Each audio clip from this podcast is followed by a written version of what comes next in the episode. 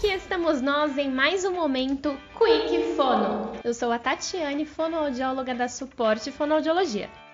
No podcast de hoje nós vamos falar sobre os principais cuidados que todo profissional da voz deve ter no outono. Por favor, música de fundo. Outono é sempre igual, as folhas caem. Além das folhas que caem no quintal, o outono vem acompanhado pela oscilação de temperatura e diminuição da umidade do ar. Isso pode trazer alguns impactos tanto na sua saúde de uma forma geral, quanto na sua voz. Hum, ok. E você, como um profissional da voz que usa esse importante e essencial instrumento de trabalho todos os dias, não pode perder as dicas que nós separamos para passar bem por essa estação. Vem comigo! O tempo frio e seco do outono favorece a proliferação de vírus e bactérias, o que aumenta ainda mais a incidência de crises alérgicas e quadros como faringite e laringite. Esses problemas podem gerar sintomas como dor de garganta, tosse, rouquidão, ressecamento de nariz, de garganta e até mesmo das pregas vocais. Por isso, a hidratação é muito importante.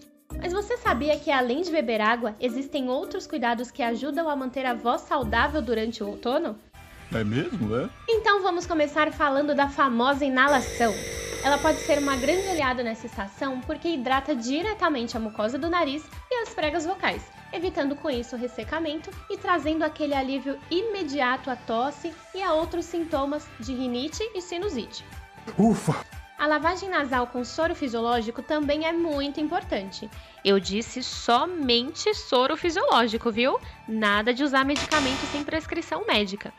Ela hidrata as vias aéreas, ajuda a eliminar germes e substâncias nocivas e evita que a secreção se acumule. Com as vias aéreas desobstruídas, a respiração pelo nariz fica bem melhor. Já que o tempo seco e úmido dessa época favorece a proliferação de bactérias, mantenha sempre o ambiente arejado. Isso impede o contato com fungos e ácaros que podem desencadear crises alérgicas e possíveis infecções. Então, bora abrir as janelas de casa! Hum, mas e quanto ao umidificador? Ele é mesmo eficaz? Essa estratégia é muito indicada para casos de asma, bronquite e de outros problemas respiratórios. O umidificador mantém a umidade do ar dentro dos padrões, facilitando com isso a respiração. Percebeu como cuidados simples podem ser fundamentais para manter a sua saúde vocal? Então aproveite essas dicas e coloque cada uma delas em prática.